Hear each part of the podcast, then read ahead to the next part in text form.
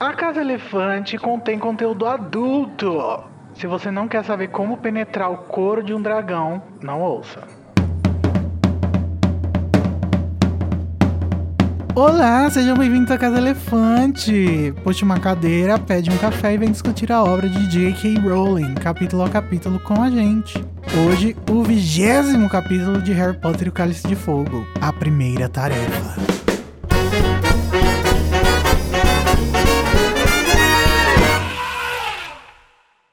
Nossos episódios sempre levam em consideração os acontecimentos de todas as obras do mundo bruxo já publicadas. Então, não ouça antes de ter certeza de qual dragão você vai enfrentar, hein?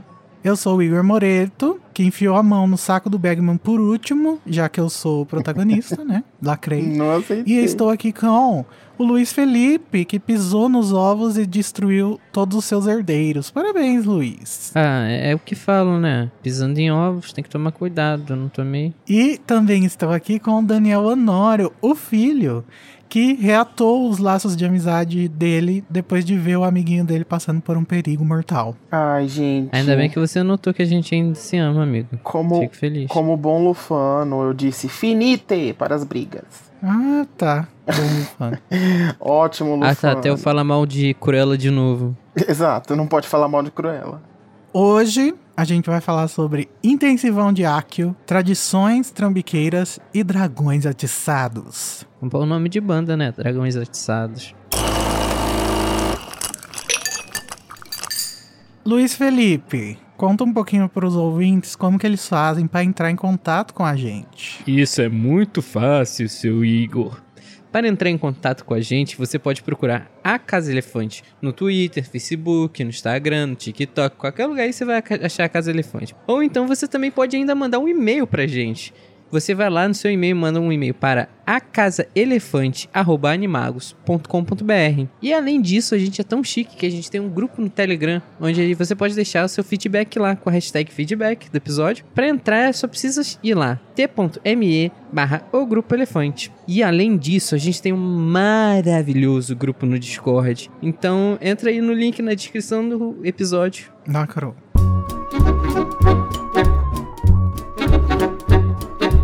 Agora vamos para o momento do duelo de resumos, onde dois participantes, hoje o Luiz e o Daniel, vão duelar pelo direito de iniciar a discussão do capítulo que a gente vai fazer depois do duelo, com um pedacinho que eles gostam do capítulo ou que eles queiram discutir. Vai ganhar o duelo quem conseguir fazer o melhor resumo do capítulo em menos de 30 segundos, de acordo com a minha opinião. Mas antes vamos jogar um dado para decidir quem vai ter o direito de escolher a ordem dos resumos, quem vai primeiro e quem vai por último. Daniel, você quer par ou ímpar? Ímpar. E deu dois par. O Luiz ganhou. Ele vai escolher. O que, que você quer, Luiz? Começar ou dar pro Daniel? Como eu acabei de fazer uma prova, eu tô mentalmente mal, eu vou pedir pro Daniel começar pra me dar tempo de preparar. E pra copiar de mim, né? Pra colar na prova. Então, Daniel, você tá preparado? Estou prepa- mais preparado que o Harry para enfrentar um dragão, amigo. Olha, o que não é Então. muito difícil. É, exato. Mas vamos lá. Daniel Honório, você vai fazer um resumo de 30 segundos do capítulo A Primeira Tarefa em 3, 2, 1. Já! O Harry tá muito preocupado com a primeira tarefa, ele não sabe o que fazer. Ele avisa o Cedrico, o olho tonto mude conversa com ele, dá uma diquinha pra usar o Accio. Chega o dia da primeira tarefa, primeiro vai o Cedrico, depois vai a Flair, depois vai o Kron, depois chega o Harry, ele usa o Accio, pega a vassoura, dá um- uma despistada ali no dragão, rouba o ovo. É, o Ludo Beckman chama ele. Ai, tem isso? Ai, já não sei, eu me perdi. e ele ganhou a tarefa, é isso aí. Acabou! Mesma sanidade que eu vou perder hoje. Nossa, eu não, não, não sei, eu não entendi direito, mas vamos ver o Luiz. Luiz, você vai tentar fazer o resumo de 30 segundos do capítulo A Primeira Tarefa em 3, 2, 1, Já. Pra começar tudo, Harry, pum, de findo, abre a mochila do Cedrico, ele fala, ó, tem dragão. Aí depois chega o Moody, Moody chama ele na sala fala que você é bom, eu sou bom em montar vassouras. Aí ele, aí ele fica treinando com a Hermione, fu, fu, fu, fu, como chamar a vassoura. Aí ele vai lá, chega no dia, todo mundo seleciona um dragão, ele pega o pior. Ele vai lá, pega a vassoura, consegue pegar o ovo. Depois que ele pega o ovo, ele, ele vai lá e tem toda uma comoção, todo mundo feliz. E o Rony fala, cara, você é doido, fosse realmente não, você botou nesse negócio, senão você ia morrer. E sem falar que o Ludwig ainda queria trapacear com o Harry, dando a dica de como ele poderia passar do dragão. Acabou. E lembre. Ah, eu ia falar, lembre que não quebre seus Nossa, olhos. tava meio radialista, né? Gente, não, foi péssimo. Desculpa aí, não gostei. Mas eu acho que a pessoa mais plena foi o Daniel, né? Então eu vou dar a vitória pra ele. Parabéns, Ih, Daniel. Ai, que justo. É sempre por causa Eu da achei- minha ansiedade, não. Que Eu absurdo. achei que eu fui bem hoje mesmo. Tudo bem que eu Pray fiquei for perdidinho no final, anxious mas people. tem que aceitar, tem que aceitar um pouco. Eu posso criticar as pessoas ansiosas que eu tenho lugar de fala, tá bom? Tô vendo. Se você curte o conteúdo do Animagos e quer nos ajudar a continuar produzindo, você pode nos apoiar através do PicPay. É só acessar picpay.me animagos e escolher o seu plano. Com a sua ajuda, a gente vai poder continuar produzindo conteúdo acessível e de qualidade para você. O endereço é picpay.me animagos. Harry conta a Hermione sobre os dragões e a conversa com Sirius. Os dois procuram sem sucesso maneiras de enfrentar um dragão. Harry conta o que descobriu para Cedrico e depois é convidado por Moody a seu escritório, onde o professor dá a dica: usar o Accio para buscar a Firebolt. Ele treina e treina. Na prova, tudo corre bem na medida do possível com os campeões e Rony reata com Harry. Ai, que lindo! Oh. Mas antes, Daniel, você quer começar por onde, já que você ganhou o nosso duelo de resumos? Amigo, eu quero começar pela parte que é I want to believe. I want to believe na tensão sexual entre o Krum e o Harry, que ficam sozinhos ali e ah, esperando todo mundo terminar de enfrentar os próprios dragões. E também quando o, Harry entra na sala, o Krum dá um sorrisinho pra ele. E eu fiquei, hum, tô de olho em vocês. É o Cedrico, não é? Ah, é o dá um que um sorrisinho. Ai, muitas tensões. Mas eu, eu gostaria de dizer que o, a tensão com o Cedrico nesse capítulo é maior de todas. Porque já começa no início do capítulo. Nesse é livro, porque depois vai ter o, nesse livro. Vai ter o Ai, negocinho não, do para, que todo para. mundo sabe.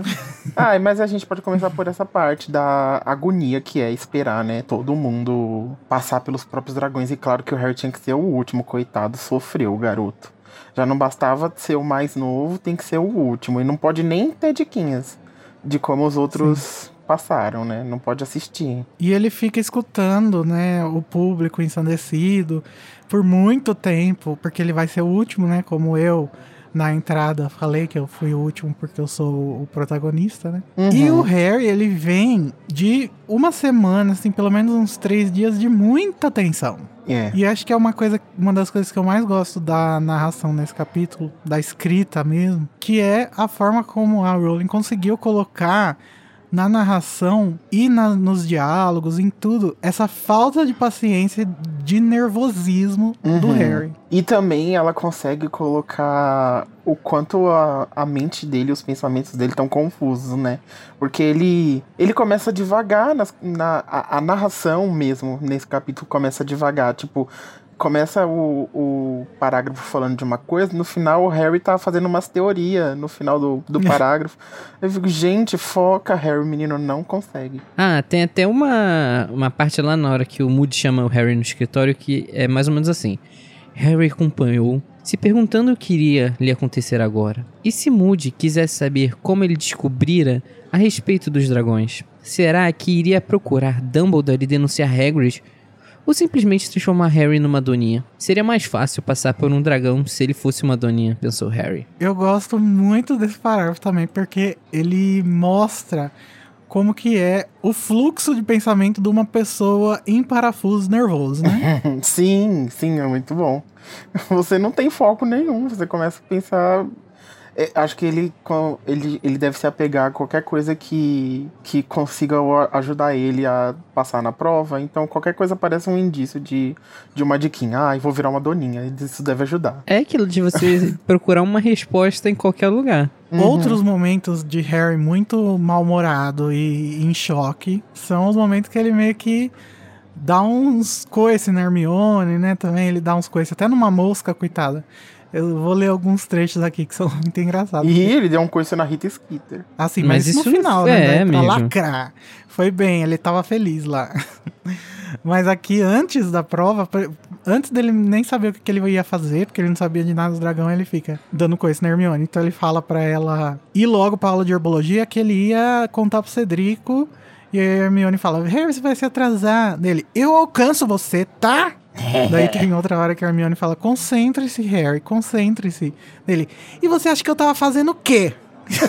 Uma porcaria de um dragãozão não para de aparecer na minha cabeça. É, e também tem uma hora que ele, a Hermione tá falando, porque a Hermione é dessas, do meu time que adora falar, e ele, pelo amor de Deus, cala a boca, mulher.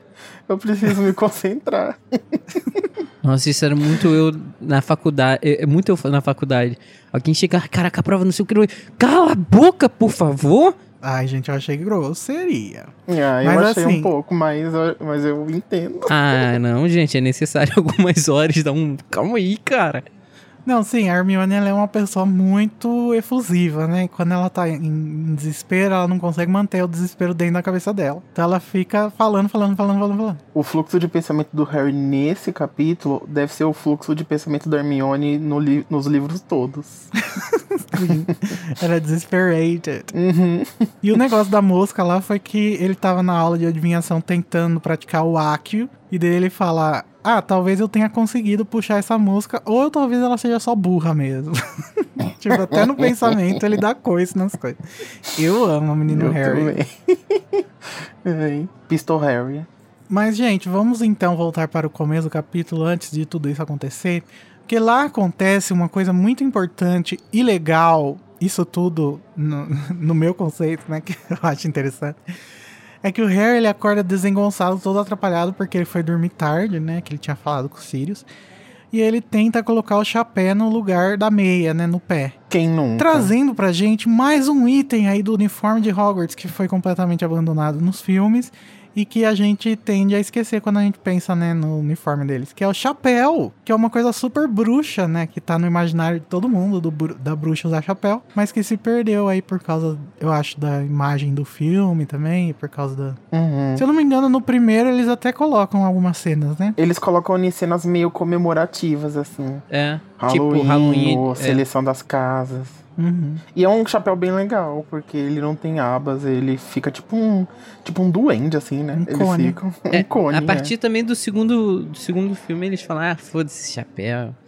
Eu acho que visualmente é daí estranho. o Quaron, não quero nem tocar nesse não.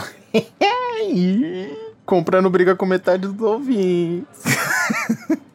Ouvintes, Onde é que assina a sei que demissão, têm a capacidade de me amar, sem- mesmo eu discordando de você. É sobre isso. E aí o Harry desce em busca da Hermione, sua única amiga, né? Por enquanto. E ele encontra ela conversando com a Gina no salão principal. Que é a primeira vez que, além da, do- da toca, né, a gente vê a Hermione interagindo com a Gina e a gente fica pensando, né, como será que deve ser essa amizade. Colo... é- Opa! Como deve ser essa amizade bonita, né, entre meninas, sororidade. Essa é a primeira vez que é falado, né? Mas futuramente a gente vai vendo essa amizade, esses momentos de. Hermione e Gina bem mais presentes. Ah, eu adoro. Porque ela já fica amiga da cunhadinha. Ai, meu Deus, eu amo. Ele conta as coisas pra Hermione e eles vão para a biblioteca, né? É, tentar descobrir um jeito de derrotar o dragão em busca do feitiço perfeito, eles e o Marcelo D2. E lá eles encontram novamente o Victor Krum, que tá sempre lá na biblioteca, né? É muito Dando- estudioso, né? Tem que estudar um pouco também. Com A certeza. corcunda dele é de não carregar tá livro. olhando para a Hermione, não, imagina. E nem pro Harry também. Infelizmente. A minha fique, eu vou sustentá-la. E a Hermione fica puta porque as fãzocas do Victor Krum chegam lá atrás dele querendo olhar ele. E ela nem se toca que ele tá lá pra ver ela, né? Ai, mas eu Ai, como é bonita a juventude, né? Depois que eles saem da biblioteca, o Harry finalmente decide ter a honrosa ação de contar para o único, único noob desse concurso qual é a tarefa que eles vão ter que enfrentar, né? E aí eu fiquei assim, gente, tem, tem duas coisas que eu pensei durante, durante esse momento. Eu fiquei, gente, mas não é tarde demais, coitado do Cedrico. Recebeu essa informação muito tarde, tadinho. Que eu, se eu fosse ele, assim, tudo bem. Eu preferiria ter a informação, anyway. Né? Antes de do que descobrir na hora, é melhor ter. Mas eu ia ficar desesperado, porque eu ia ficar, meu Deus, agora não dá tempo de me preparar. O que, que eu vou fazer? Mas mesmo o Harry não sabia o que fazer ainda, É. então. É, exato. Tá tudo bem. Acho que, mesmo se ele tivesse tido tempo, a solução dele não teria sido tão inteligente. Afinal, É. a gente viu como, vai, como foi a solução genial do Ah, mas eu, eu eu achei até inteligente, sim. Eu a- achei também. A solução dele. Mas falando de inteligente, eu achei o Harry muito perspicaz, né? Nessa, no uso de magia. Na, nessa Aham. hora de abordar o Cedrico. Eu achei Tá que foi vendo, um... Junior Code? O Junior Code que fica reclamando que o pessoal não usa magia por Hogwarts. Tá Pois aí, ó.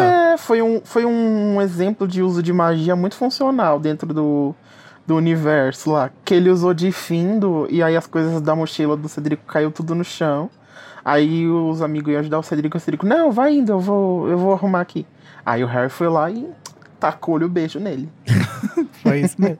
Foi sim, é verdade. As vozes da minha cabeça que contaram. Não, é, o legal desse, desse momento é que depois o Harry fica, ah, não. Eu tenho que ser justo, eu tenho que contar para o Cedrico. Oh, Ah, eu acho legal. Fofinho. O, o Cedrico até pergunta, né? Por que você tá me contando isso? Aí ele fica meio, hum, ah, não seria justo, não acha? Olha só que É. bonitinho. Assim, se o. Pensando como o Harry, assim. Se ninguém mais soubesse, só o Harry, e aí ele fosse contar para o Cedrico, eu acho que ele tava sendo trouxa. Mas como todo mundo já sabe, e só o Cedrico não, aí eu fiquei, ai, acho que ele fez certo mesmo. É muito, muito importante esse momento, eu acho, para a construção do personagem do Harry. Porque o Harry, ele tem, né, essa pecha do, da pessoa justíssima, a pessoa que quer sempre fazer o certo. Uhum. Grifinória. é muito. Não sei se é Grifinória, mas é muito comum a gente ver nos heróis das, das coisas, né? É, E sim. aí ele tá reforçando isso aí de uma forma muito clara, né? Tá escrito no texto. Depois o Moody fala, né, pra ele. Sim, o Moody falando, ai, foi muito nobre, parabéns. E falando no Moody, ele chega e encontra o Harry conversando com o Cedrico, né?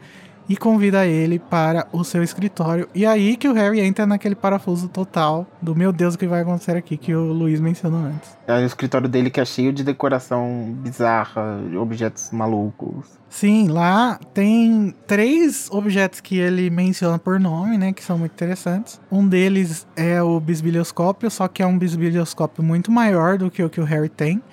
Dando meio que a entender que o do Moody é mais profissional, né? Que o dele é só tipo um brinquedo. Uhum. Também tem um sensor de segredos, que é um objeto que lembra a antena de televisão dourada, uma antena de televisão dourada, e gira quando detecta coisas ocultas ou falsas e tava girando lá, né, loucamente. E ele fala que desligou o bisbilhoscópio porque o bisbilhoscópio tava apitando 24 horas por dia, né? É, eu acho muito conveniente que ele dá essa. Tá, todo, tá todos os objetos que detectar coisas trevosas, tá tudo apitando, girando loucamente lá, maluco, tá a rave no escritório do, do professor.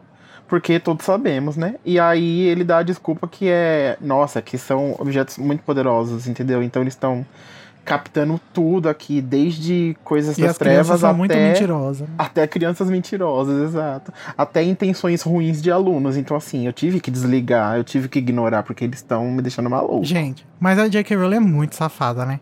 Ela tá usando novamente o bisbilhoscópio pra fazer uma. para dar uma pista pra gente. No, no terceiro livro, o bisbilhoscópio fica apitando que nem louco quando o, o rabicho tá por perto. E eles não entendem porque. E, e o Harry chega a esconder ele porque ele tá, achava que tava quebrado. E aqui, de novo, é essa mesma coisa Uhum. que tá acontecendo. E o leitor, nós burros como crianças, pensamos: nossa, É. realmente deve ter muita criança mentindo. O, o mais legal disso é que se tiver algum leitor bem perspicaz assim começar a querer questionar a persona do, do professor, do Moody, fica difícil pra ele, porque o Moody até então tem se mostrado uma pessoa confiável. Então você fica, tá bom, tá apitando e eu já vi esse recurso antes, mas e aí? Não deve ser o Moody, porque ele é confiável, né? Não é? É, e, e uma coisa que ajuda muito na a gente confiar no Moody é que ele dá muita fala dos planos, dos próprios planos dele, né? Ele fala sobre o baú ele- das sete chaves lá, que, onde o, o Moody real tá. Então você pensa assim, não, é, meio inconscientemente você pensa, né? Se fosse esse cara o problema, ele não ia estar dando essas informações. É, assim. ele parece muito aberto, né? E, Uhum. e sem guardar segredos, então você fica confiando. Eu acho que isso ajuda a responder uma pergunta também, que eu já vou fazer em breve, mas espera lá que ainda falta um dispositivo dele, que é o espelho de inimigos, que é muito legal também. Que é um espelho que não reflete a realidade, ela- ele reflete os inimigos dele passando como vultos.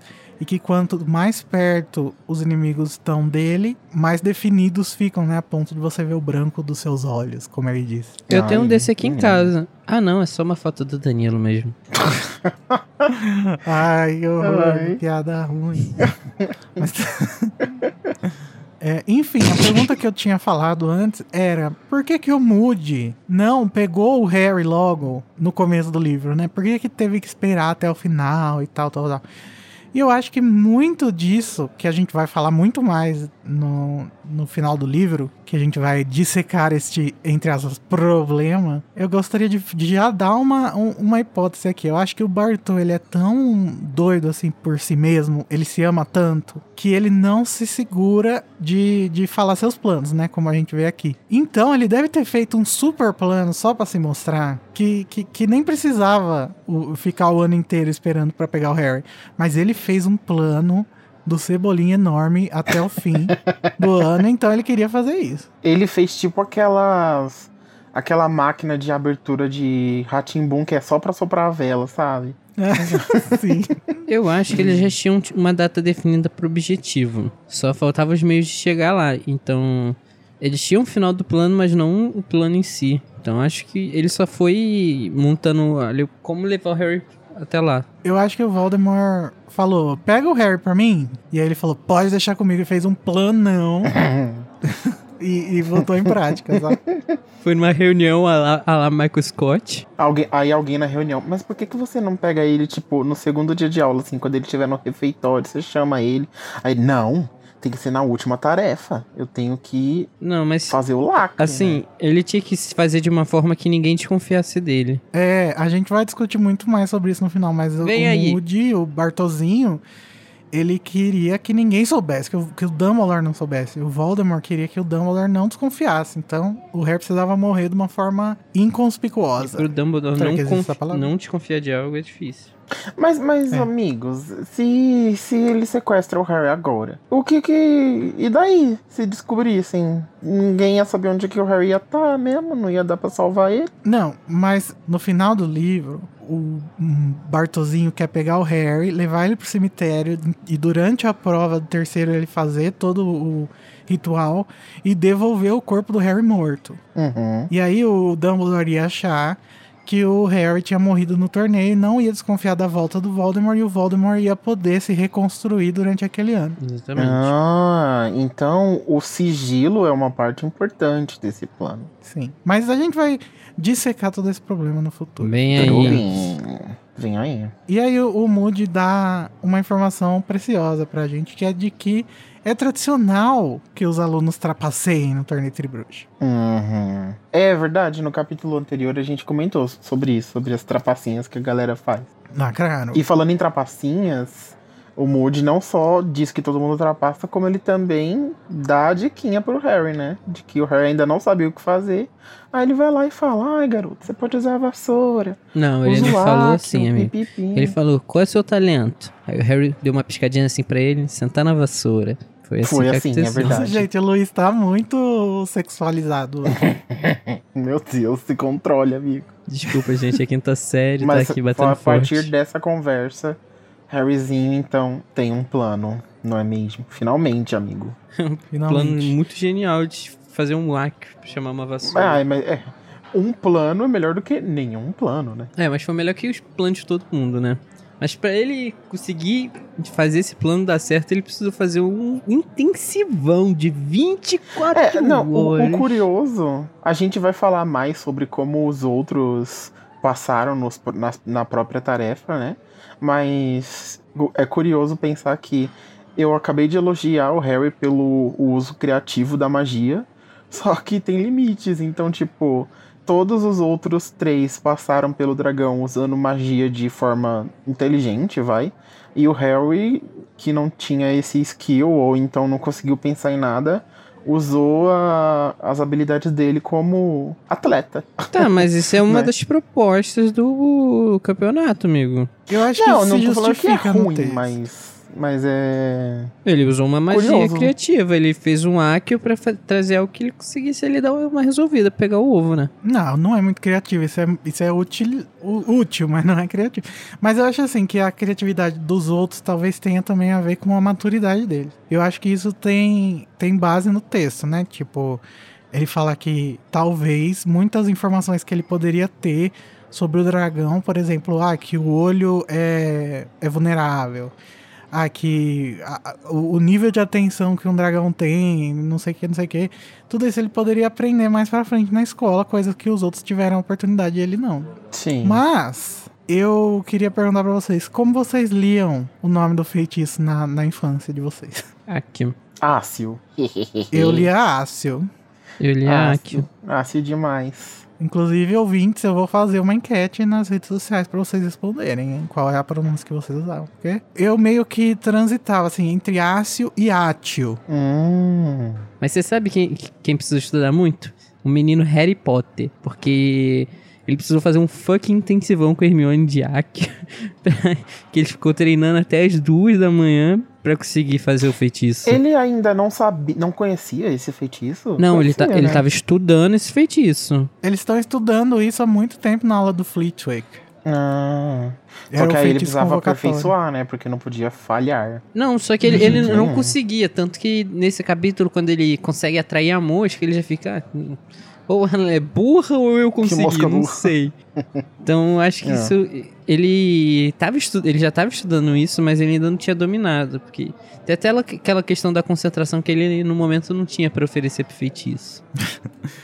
Eu lembro que quando eu era criança, que eu tava lendo pela primeira vez, eu, eu não sei se é porque esse capítulo é muito longo, mas eu tive a impressão de que era muito tempo que ele passou treinando o Aki, mas não foi, né? Foi bem rapidinho. É, sei lá, foi uma noite, assim. Tipo, É, um dia, né? Ele ficou até as duas da Ah, manhã. é o tempo que você estuda pra uma prova, né? Aham. Então, justo. É, ele, é, ele até que ele inteligente, né? Conseguiu pegar rapidinho. Falando também da minha impressão quando criança, eu lembro que eu achei esse plano meio furado, assim. Ai, nossa, vai pegar a vassoura que vai vir lá da puta que pariu. Meu Deus, Então- tem, tem chance de dar muito É errado. um plano meio nas coxas, né? É, é o que eu falei, é melhor ter um, algum plano do que nenhum. Sobre essa coisa da vassoura, quando era criança, eu tinha. Eu meio que tipo, cara, ele vai chamar vassoura, mas isso não é errado, não é contra as regras da brincadeira? Não, não é pra usar feitiço. Então, é, eu acho que é assim. Eu acho que não é contra as regras, contra as regras, mas eu acho que só não é contra as regras porque ninguém teve essa ideia antes. Eu, eu imagino que se tivesse outras edições do, do torneio Tribruxo, eles iam colocar essa regrinha extra, assim, essa cláusula no contrato. Porque parece meio que um burlar ali, o, Uhum. o burlar as regras, mesmo que não esteja descrito, sabe? Parece. Mas o mundo bruxo é, um grande, é uma grande putaria, né? Então eu acredito que talvez eles esperem esse tipo de sacanagem, assim, pra você se preparar mesmo pro, pro mundo bruxo. É, pode ser, realmente. O Harry ainda tinha um problema pra solucionar, que era como é que ele ia trazer a vassoura com arco, sendo que tava, sabe, no castelo e ele fora do castelo. E Hermione vem com um negócio que ficou meio ambíguo pra gente, tipo... De acordo com a Hermione, não faz diferença a distância desde que ele se concentre pra valer. Só que se eu tiver em um outro país e usar um Accio, vai funcionar? Acaba com a necessidade da coruja, né? Se É, realmente. E, e eu, agora eu fiquei pensando também, quando você fala Akio, você tem que falar Akio e o, e o que você quer accionar, né? Sim. E se você falar Akio Firebolt e tiver outras Firebolts, por ali. Será que, tipo, a sua intenção de estar chamando aquela em específico Ah, deve ser acho. levada em conta? Acho né? que a intenção é levada em conta, tanto que o feitiço, a base dele é você se concentrar. Então, quando você vai se concentrar, ele deve se concentrar exatamente no objeto que ele quer. Uhum. Porque, tipo, imagina que eu tô na escola, aí eu esqueci o livro de matemática. Eu falo, ah, aqui o livro de matemática, que está na minha casa. Só que estou cercado de livros de matemática, né? Então, Então, eu acho que o seu pensamento não pode ser tão você amigo. morre assassinado por quilos e quilos de livros de matemática. Ah, não precisa de quilos e quilos, amigo. Um livro de matemática só já resolve. É, mas eu acho que o que a Hermione quer dizer aí é que nesse caso a distância não faz diferença. Porque ele vai estar ali do lado do castelo, né? Uhum. E eu acho que também. Outra, eu já falei isso no podcast. Eu acho que a gente imagina Hogwarts muito maior do que ela é por causa dos filmes. Eu acho que a distância não era tão grande assim quanto no filme. Eu acho que eles estão ali do lado da floresta, né? Enquanto lá no filme eles estão lá na puta que pariu na montanha. é, é. E aqui Tipo, eles estão no tipo, filme o lado, castelo né? tá bem pequenininho lá no fundo. Mas enfim, a Minerva finalmente chega e fala: Harry, chegou sua hora, vamos lá. Até dar um pep talk pra ele. Ela fala: Não entre em pânico, mantenha a cabeça fria. Ai, mãezinha. Nós temos bruxos à mão pra resolver a situação se ela se descontrolar. E forçou, dona Minerva. Você realmente acredita nisso? O principal é você fazer o melhor que puder e ninguém vai passar a pensar mal de você por isso. Primeiro, eu acho que ela confia muito na instituição Hogwarts e Mad Bruxos. É, confia A ponto mesmo. dela falar isso aí sim. E nada aconteceu, né, gente? A Madame Pomfrey curou o Cedric, no dia seguinte ele tá tudo bem. Então, eu realmente acho que tava todo mundo pronto sim. Não, É. quase todo mundo. E outra coisa sobre essa fala dela que eu gosto muito, que pra mim é tipo mamãe Minerva, é que ela entende como funciona a cabeça de uma criança, né? Tipo, ela fala: ninguém vai pensar mal de você se você. Tipo, se você se der mal, né? E é muito fofo que ela pense da forma como a criança tá pensando, sabe? Sim. Apesar de ela, tipo, tá entendendo o jeito como a cabeça do Harry tá funcionando naquele momento. Só que, assim, Minerva, já está todo mundo pensando mal dele, inclusive tem Bottoms. Então, assim, eu entendi a intenção, mas você não tá entendendo o nível do desespero do garoto. O nível do hate também, né? O nível do o rei. nível do hate tá Então pesado. responda ele no Twitter, gente. Caraca, A será galera- que fizeram um exposed do Harry Potter?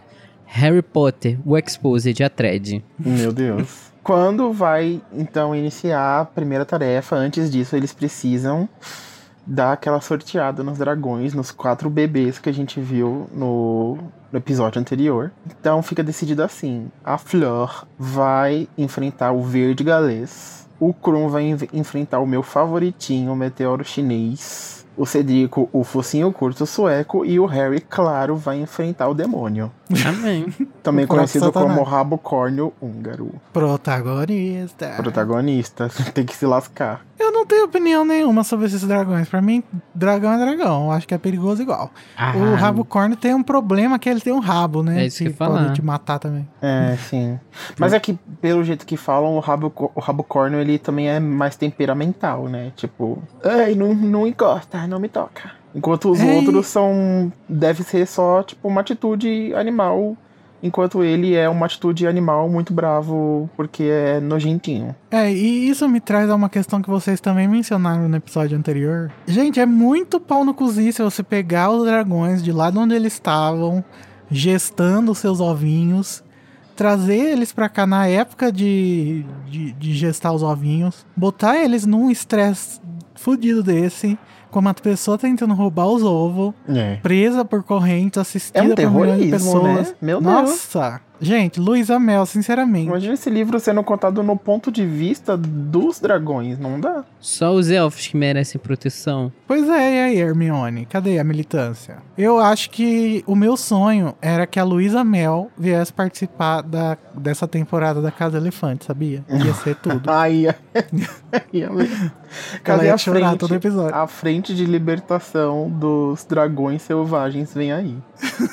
Luísa Mel, se você estiver ouvindo, por favor, manda um e-mail. Mas antes de começar as provas, o Ludo Bagman chega lá e fala aqui, menino Harry, vem cá, vem cá, Harry, vem cá. Você quer alguma ajudinha aí pra passar desse dragão, de como resolver esse negócio? Eu posso te dar uma ajudinha aí, não sei, se você estiver precisando. Ninguém vai ficar sabendo. Igual É, aquele TikTok lá. Fica na Vai- Nobody's gonna know.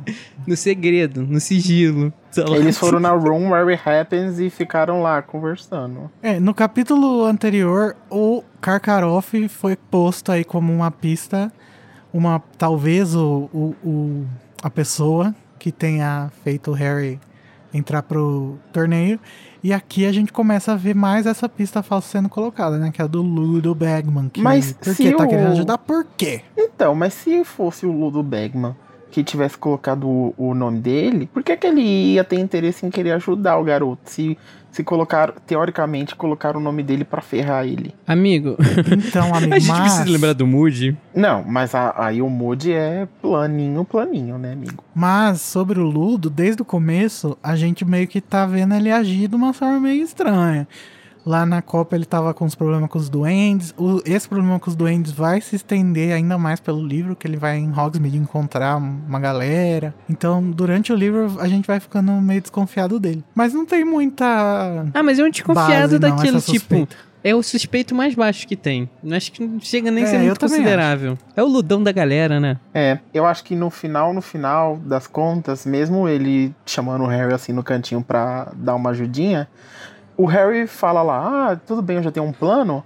Aí o Ludo caga, assim, que- porque da água pro vinho chamam ele, ele, ah, eu tenho que ir. Tipo, nem me importei muito. Eu, eu vim oferecer a sua ajuda, mas já, já que você não quer, então. Olha, Falou. mas eu Tchau. vou defender menino Harry. Eu acho que se ele tivesse outra opção do que fazer, isso só ia mexer, fuder com a cabeça dele. É verdade. Acho que é melhor ele ir já com o negócio que ele já tava. Tá certo, que é isso aí. tá- Imagina mudar o plano cinco segundos última antes de hora. começar Não a pode. prova. Não dá, não dá, não dá. Eu já fiz isso e reprovei. E aí, Ludo Bergman então segue para abrir finalmente o torneio Tribruxo nessa escolinha. Cedrico Diggory entrou em campo primeiro. Os rugidos da plateia são ouvidos lá de dentro do- da cabaninha que os competidores campeões estão. E isso deve deixar eles muito confortáveis, né? Muito ansiosos. Nossa, Para- para- meu Deus. Ai, ai, dor. Eu acho meio injusto, porque o Cedrico não teve que passar por isso, né? Pela antecipação. Ah, mas foi sorteio, né? Então foda. É, não tem como decidir. E vamos mexer um pouco com a narrativa da J.K. Rowling e ir cronologicamente aqui sobre as coisas que aconteceram. No final do capítulo, o Rony vai contar, né, como foi. Então a gente já vai aqui em ordem cronológica. O Uhum. Cedrico transfigurou uma pedra do chão do, da arena em um cachorro e estava tentando fazer o dragão se confundir e ir atrás do cachorro ao invés dele. Ai, E o Luísa Rony Mel. diz. Ah, mas o cachorro de pedra, foda-se. né? Mas o Rony diz que foi uma transfiguração legal e que funcionou por um momento, mas que o dragão de repente desistiu de ir atrás do cachorro e jogou fogo no Cedric e o Cedric pegou fogo na cabeça. Tadinho. Por um Ai, deve doer demais, gente. Porque, tipo, vocês já viram aqueles vídeos aleatórios de, de Instagram que é a galera derretendo objetos randômicos na lava? Já. Então, tipo, a galera fica a muita distância, assim, tem que mexer com um pauzinho, porque você não pode nem chegar perto de tão, tão quente que é. Imagina o, o fogo do dragão pegar na sua cabeça. Meu Deus. Qual que é o dragão que dá o, faz o fogo azul? Nossa, Não, pior do não mundo. é o, o do Cedrico, né? É o do Krum, eu acho. Eu não lembro. Mas e aí, quem vem? Quem vem depois do Cedrico? então, a segunda pessoa que entrou na arena foi a Fleur. E De ela... saia. De sainha. Detalhe. Tem que manter a classe, né? Tem que entregar estilo pras gays. Eu gosto muito do, do- da tática que a Flo usou, porque ela tentou fazer a domadora de serpentes lá e usar um feitiço pra deixar o dragão em transe. O que eu acho que é uma abordagem muito coerente com ela, até porque ela é metade vila, né? E aí deu meio certo isso, o dragão ficou sonolento lá e começou a roncar. E numa dessas roncadas cuspiu fogo e a sainha dela pegou, ficou em chamas. Bem Katniss. Mas É ela o famoso conseguiu. Tokuku pegando fogo. Menino. Ela tá de saia, de bicicletinha. Uma mão vai no guida. uma mão vai no dragão e a outra tapando a É, uma calcinha. mão vai no guidão e a outra apagando um foguinho. Ah, e aí, com as- a roupa em chamas, Katniss Everdeen puxou a varinha e jogou um, jo- um jato de água e apagou aquele Água, fogo. E pegou o ovo e foi embora, né? É isso. Foi bem a Flora. Foi bem, gostei. E agora lá vem ele, que todos esperavam entrar em campo. Krum. E ele já vem atacando o dragão com feitiço diretamente no olho. Mas, meu Deus, tem um problema. O bicho ainda tá agonizando. Ai, meu Deus, ele amassou metade dos ovos. Meu Deus! Meu Deus, Ah! meu Deus.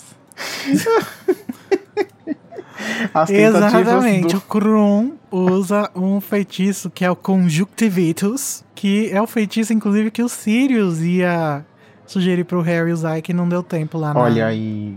Se você não sabe do que a gente tá falando, no episódio anterior a gente tratou disso. Mas o, o, o dragão pisou nos ovos, né? Assim como o Luiz. E aí o Krum perdeu pontos por causa disso. Porque Krum é burro e usou abordagem bruta. Ele é bruto, ele é um cara bruto. E aí perdeu ponto por isso. O que não mudou muita coisa, né? Porque no final ele ficou empatado com o Harry. É. Mas enfim. Mas por roubo. pois é. é, foi roubo mesmo. Mas vamos lá, vamos pra parte do Harry, que é a parte que a gente mais tem A parte que informações, né? importa. Depois de sofrer pra caramba, o menino lá escutando todo mundo, escutando os Aham. comentários. Imagina, você escuta a plateia inteira, tipo, e aí você fica, nossa, você tremendo, né? Sem saber o que, que tá acontecendo. Aham. Inclusive na peça Cursed Child, Criança Amaldiçoada, tem uma cena disso, né? Que é legal. Ah, não precisa desses biscoitos pro Danilo, não, amigo. Danilo não merece. Ele não vai nem escutar o episódio. Eu não sou hater de Criança Amaldiçoada também. Enfim, o Harry entra, é, a galera grita e encontra a dragoa deitada sobre os ovos, gente. Ai, meu Deus, não! Tá errado. Já começou a favor dele, né? O jogo, tadinho. E aí ele faz o feitiço Akio e espera. E fica esperando. E eu acho engraçado, porque quando a gente tava lendo, a Tami falou: Gente, se fosse eu, eu também faria o que a Tami falou que faria, que era fazer o Akio, esperar dois minutos, falar: Meu Deus, não deu certo, fazer Akio de novo. e daqui cinco minutos chega 30 Firebolts. Quando você tem que atravessar a rua e aperta várias vezes o botão pra acionar. Sim. é mesmo? Porque você não tem como saber se o feitiço deu certo ou não, né? Tadinho. Amigo, é esperar, né? Ai, mas naquela situação, amigo, esperar um minuto é esperar uma hora, né? Coitado. É verdade. Com um dragão na sua frente. É.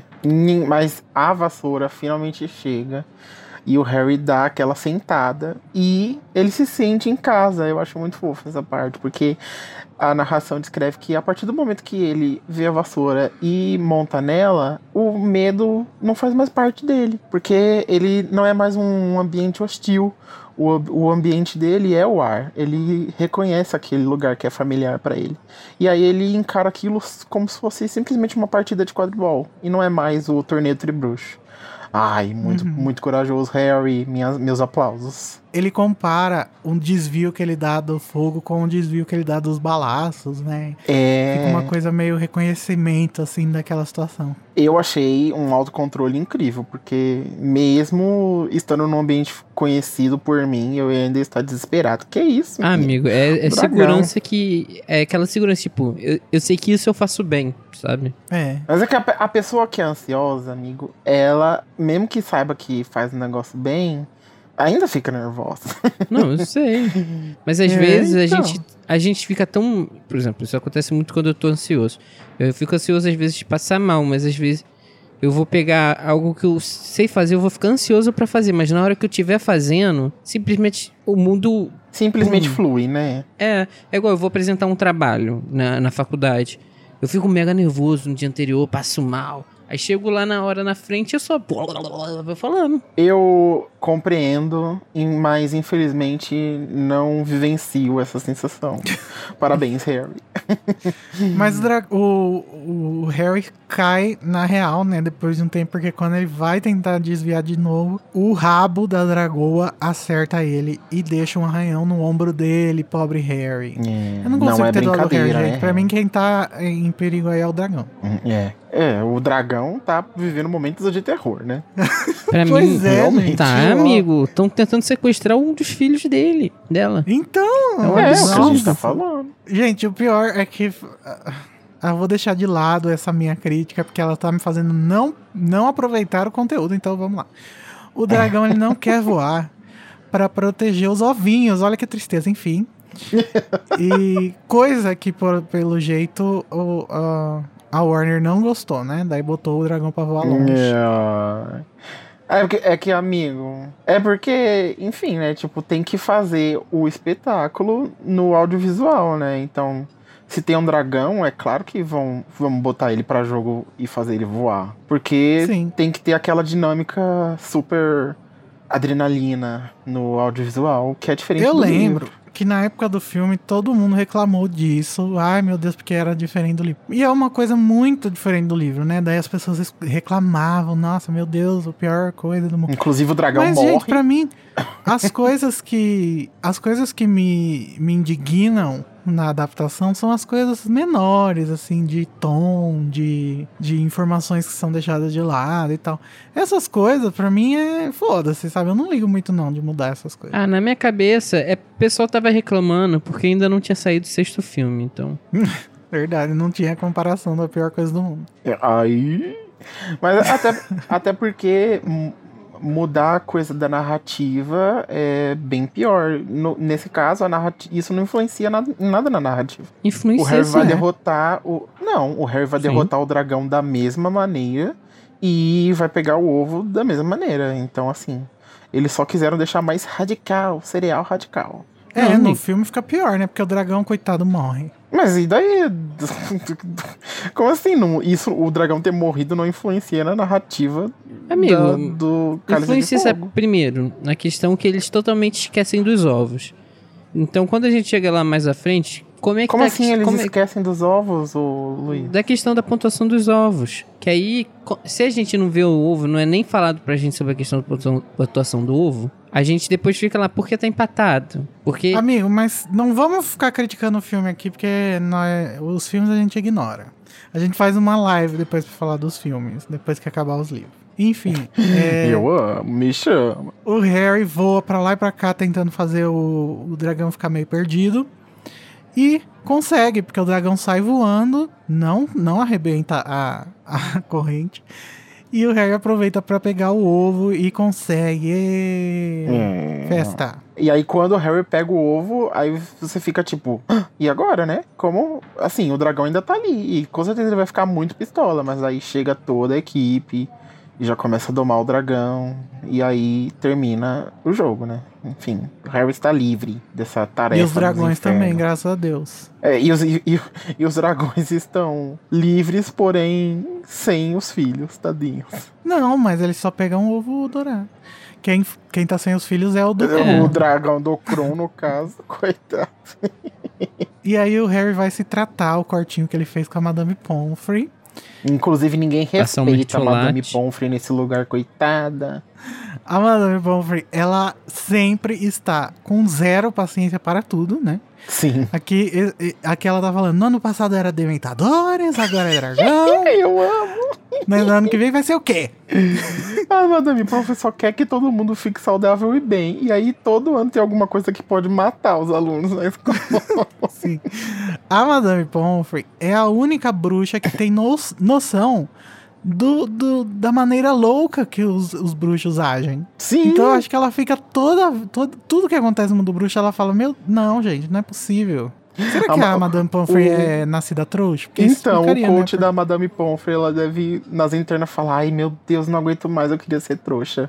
Porque ela não deve aguentar essa vida tumultuada de badalação, ter que, ter que salvar todo mundo, a pele de todos os bruxos na mão da Madame Pomfrey. Todo ano esse Ai, gente, eu de amo esse personagem. se machuca, tem que ir lá cuidar. Porque todo mundo é burro, os, bu- os bruxos tudo burro, tadinha. Agora é aquele momento maravilhoso, porque entra na sala Hermione, seguida de Rony Weasley, o nosso Ah, reizinho. O Weasley, nosso rei. E aí tem uma passagem perfeita que o Rony diz que quem quer que tenha colocado seu nome no cálice, eu reconheço, tava tentando acabar com você. Você É. E diz aí, perfeita, mas na narração- hora que eu uso ela pra ganhar o O resumo você não me ajuda, né? Ih, o Amigo, rancor. não é só uma frase o resumo, né? É o conjunto.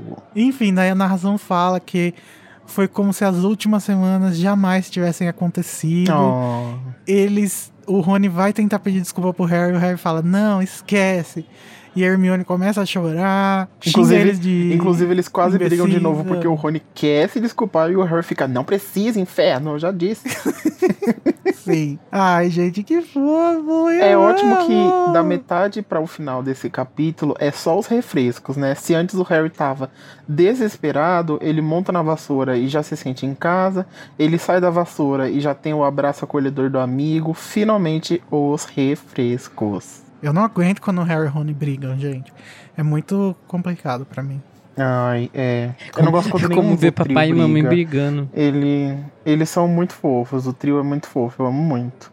Inclusive, É, eu- inclusive- inclusive eu amo muito eles nos filmes também, que são muito fofos também nos filmes. Pois é, aproveitando que a gente tá falando bastante dos filmes, eu acho que essa é uma das adap- melhores adaptações do Steve Kloves, é, é a relação do trio e a personalidade do trio. Eu acho que ele adapta muito bem isso pras telas. Uhum. Inclusive tem uma, um- uma conversa entre ele e a Rowling que fica bem claro assim que o foco dele foi mesmo essa adaptação do trio mesmo. E Pra ele eles é parecerem mesmo- realmente amigos, né? E, e camaradas. É. Eles são fofos. E, Inclusive, eu, eu tinha comentado durante a leitura que eu acho que eles funcionam tão bem que uma das minhas cenas favoritas do, dos filmes é uma cena do Ordem da Fênix que eles estão simplesmente rindo no quarto. E é, é muito gostoso de assistir, muito fofo, porque eles parecem verdadeiros, sabe? Tem quem discorde. E Quem? ninguém, absolutamente ninguém, lacrei. Vamos para as notas. Vamos lá, para as notas. Madame Maxime, 8. E... Crouch, 9. Ih, Dumbledore, 9. Ih, cadê Bagman. o 10, Dumbledore? Nota 10. Finalmente, né? Alguém tem que dar o 10. Karkaroff, nota 4. Podre. Uh. Podre. Injusto. Injusto. A melhor parte agora é o Rony indignado com esse 4 do Karkaroff. Que o Karkaroff deu 10 pro Krum, óbvio, né? Que a gente já conhecendo a personalidade do Karkaroff igual a gente conhece, a gente sabia que ele ia dar um 10 pro Krum. Ele é um filho da puta. É, gente, vocês não acham muito injusto que os diretores das escolas sejam os juízes? Não. Eu acho muito podre, porque eles vão puxar a sardinha para os alunos deles. Então, mas tem um puxando sardinha pra cada um. Não, mas nesse caso eu acho dizer, que foi teoricamente, mais. O Karkaroff que mais puxou sardinha, no caso, né? Eu, a Maxime e o, o Dumbledore se comportaram. Ai, ai, amigo, é, mas eu acho que no fim, no fim, todo mundo vai puxar a sardinha. Porque a Ma- a Maxime deu um 8 pro Harry? Mas deveria ter dado 9. Né, ele foi Não, há quem incrível. discorde. Por exemplo, ela pode achar que a, a ideia dele não foi criativa o suficiente e não mereceu um 9. Hum, me É dê verdade. 10 motivos, Madame. Gente, Quero ver tá você o- voar numa A gente vassoura. discutiu isso Eu acho que eu episódio, daria 7. Ih, viu? O injusto mesmo foi o Karkaroff. Foi, filha da puta. Ele só deu 4 pro Krum empatar, né? Pra, pro Krum não perder. Um grande filho da É. puta, né? Assim. Arrombadito. é, Julgando é que a gente não assistiu os outros, a gente só teve o relato do Rony, mas realmente eu acho que em termos de ser espetacular na magia, talvez o do Harry não tenha sido tão assim, mas também não é um 4, né? Então, Eu acho que a magia mais Injusto. legal talvez tenha sido a da Fleur, de ver. é, deve, deve ter sido. Mas eu não sei, acho que eles não pensam na, na- no entretenimento, né? Talvez o Bagman. Não, eu falo no criatividade não no entretenimento. Criatividade tipo... Quem foi que serviu lupes? Quem foi que serviu babação? Quem foi que serviu brilho, glamour? Tem que ter levado. Tudo isso tem que ser levado em, em conta. Seja lá quem o Bagman está apostando dinheiro, vai ganhar. Exato. Mas, gente, depois disso tem uma partezinha tão fofa que é que o Harry fala: Harry estaria pouco se fodendo caso o Karkaroff te desse zero. Porque a indignação do Rony por causa da, Da dos, nota. dos quatro valiam 100 pontos pra ele. Ai, que fofo! Ah, que bonitinho, amo. vomitou. Que Eu achei neném. tudo. Para de ser do conto é Luiz. Aceita. Harry. Ronifóbico. Aos críticos, aceita ou chora. E como a gente falou, né? O Krum e o Harry empatam em primeiro lugar. Vamos ver pra onde vai isso daí. E no filme não fica nada claro, né? Parece que não tem ponto, não tem nada. É. E aí o Harry só tá querendo comer aquela pizza com os amigos dele pra comemorar, fazer a noitada e todo, o Ludo Bagman chama todo mundo pra falar alguma merda lá. Só que daí quando eles chegam é uma informação importante, porque ele descreve pra os competidores que dentro do ovo dourado tem uma pista e se eles quiserem uma ajudinha no em como se preparar para a próxima prova, eles têm que decifrar essa pista. Então, mal saiu de uma emboscada, o Harry já entrou em outra, né? Vamos de surtar novamente. Graças a Deus. Pois É é, mas pelo isso. menos ele tem um, um grande tempão a, a, pra, pra desvendar ainda, né? É, ele pode relaxar por um períodozinho. Mas pra finalizar, tá tudo tão feliz, tão feliz. Adivinha quem chega pra deixar as coisas mais alegres, Iguito? Ela mesmo. Sônia Abrão. Não, pera. Rita Skeeter. Sônia Abrão, eu ia amar. Eu acho que a gente devia fazer uma ceninha aqui. Porque pesso- os ouvintes ouv- gostaram da nossa ceninha da, da briga do Harry e do Rony. ah, mas o- Então, o filho tem que ser a que Rita. você- Só brinco se for assim. Não, Eu você vai ser o quero. narrador, Luiz. Tá. E o Daniel vai ser a Rita. Obrigado. Era Rita Skeeter. Usava hoje vestes verde ácido. A pena de repetição rápida na mão se mesclava perfeitamente com as vestes. Parabéns, Harry. Disse ela, rindo radiante para o garoto. Será que você pode me dar uma palavrinha? Como foi que você se sentiu enfrentando aquele dragão? Como é que você se sente agora quanto à lisura das notas? Posso dar uma palavrinha assim. Disse Harry com selvageria. Tchau!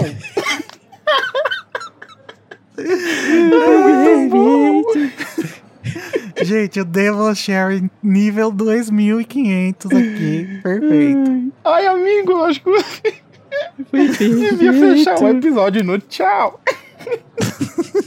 Então, gente, agora, se vocês têm coisas que vocês acham que a gente faltou falar, que vocês discordam, que vocês concordam, entrem aí na discussão do porquê que o Moody esperou o ano inteiro pra pegar o Harry nos nossos grupos, nas nossas redes sociais. Vamos criar essa polêmica aí e resolver logo de uma vez por todas. Na, no, no Twitter, no Facebook, no Telegram, no Discord, no Instagram, em todo, qualquer lugar. Tadinho do, do Bartozinho. Às vezes ele só era mal de desenrolo. Agora então, vamos para o momento de tristeza, um momento de choro, um momento de coisas ruins. Que a gente escolhe a parte que a gente menos gostou do capítulo, que é o momento Avada Kedavra! Começando com Luiz Felipe. Qual é o seu Avada Kedavra, amigo? O meu é a reconciliação do Harry e Rony. Mentira. Ah, vai Nossa, cagar. O Rica. É a nota do Karkaroff que eu achei uma putaria do caralho e ninguém protestar com ele foi pior ainda. Ele tem o direito, né, de ser cuzão. E você, Danny? Ai, gente, não sei. Ah, esse capítulo foi tão legal. Foi super divertido. Legal não é perfeito. É, foi perfeito. Tá bom, Luiz? Foi perfeito esse capítulo. Não foi porque você agora vai ter que achar um Ai. defeito. Des- Defeitos do capítulo, não. Então eu vou escolher alguma coisa que. Ele acaba. Que eu imagino. É o ah, que ele, ele acaba. Eu vou escolher algo- o que eu falei que, que é o sentimento dos personagens, de. Principalmente do Harry, de ter que ser o último, e dos outros, enquanto estão ouvindo lá os, os outros que não são o Cedrico e tiveram que passar aquele desespero, aquela tortura psicológica. Obrigado, De- filho. Sim. Falou muito, mas falou nada. Nossa, você é o host agora, ô Luiz? Não entendi. Ai, ai. Bom, gente, o meu Avada Kedavra é, o dra é os dragão.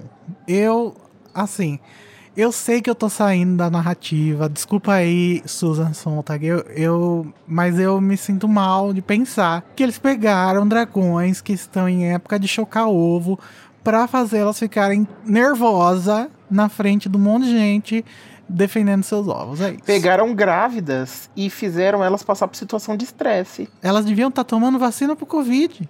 Pois não é. na escola, na escola se sofrendo. Tudo Enfim. errado.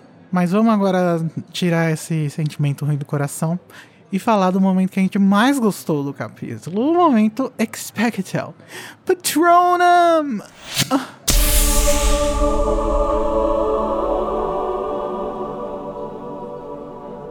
Começando agora com o Luiz Felipe. Olha, como eu já sei que todo mundo vai falar Harry e Rony, eu vou dar o meu momento de espectro patrono pra o Harry usando de findo na mochila de Cedrico. Um uso criativo da magia que a gente gosta de ver, principalmente o Code gosta de ver. Então, eu acho legal a gente ter essa demonstração no episódio. Ah, esse momento é ótimo mesmo. E você, Daniel? Eu vou dar o espectro patrono para o momento específico do reencontro do Rony com o Harry, porque daí eu posso deixar o momento do, do Rony xingando o Karkaroff para o Igor. Tudo bom, né? Eu gosto muito de da rea, do, do, do, fato deles se reatarem aqui. Eu amo, lacrou, não tem nenhum defeito, parabéns nunca errou. E esse momento é a frase que lacra isso, né? A indignação do Rony valia tudo para Harry nesse momento. É, ó. Então é isso. É sobre isso, gente. O apoio dos amigos vale muito mais. É sobre isso.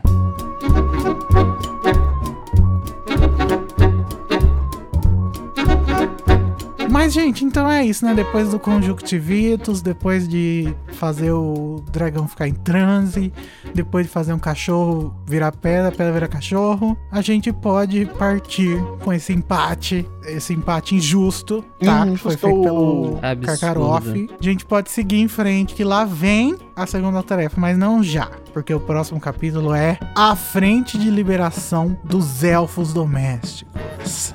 Vamos pra cozinha? Tchau! Tchau, tchau! Tchau!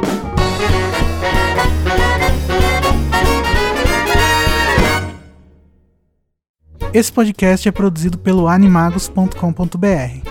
Eu, Igor Moreto, faço a produção, edição e direção. O Junior Code e a Nayara Seviciuk me ajudam na direção e com Larissa Andrioli também fazem pauta e apresentam os episódios.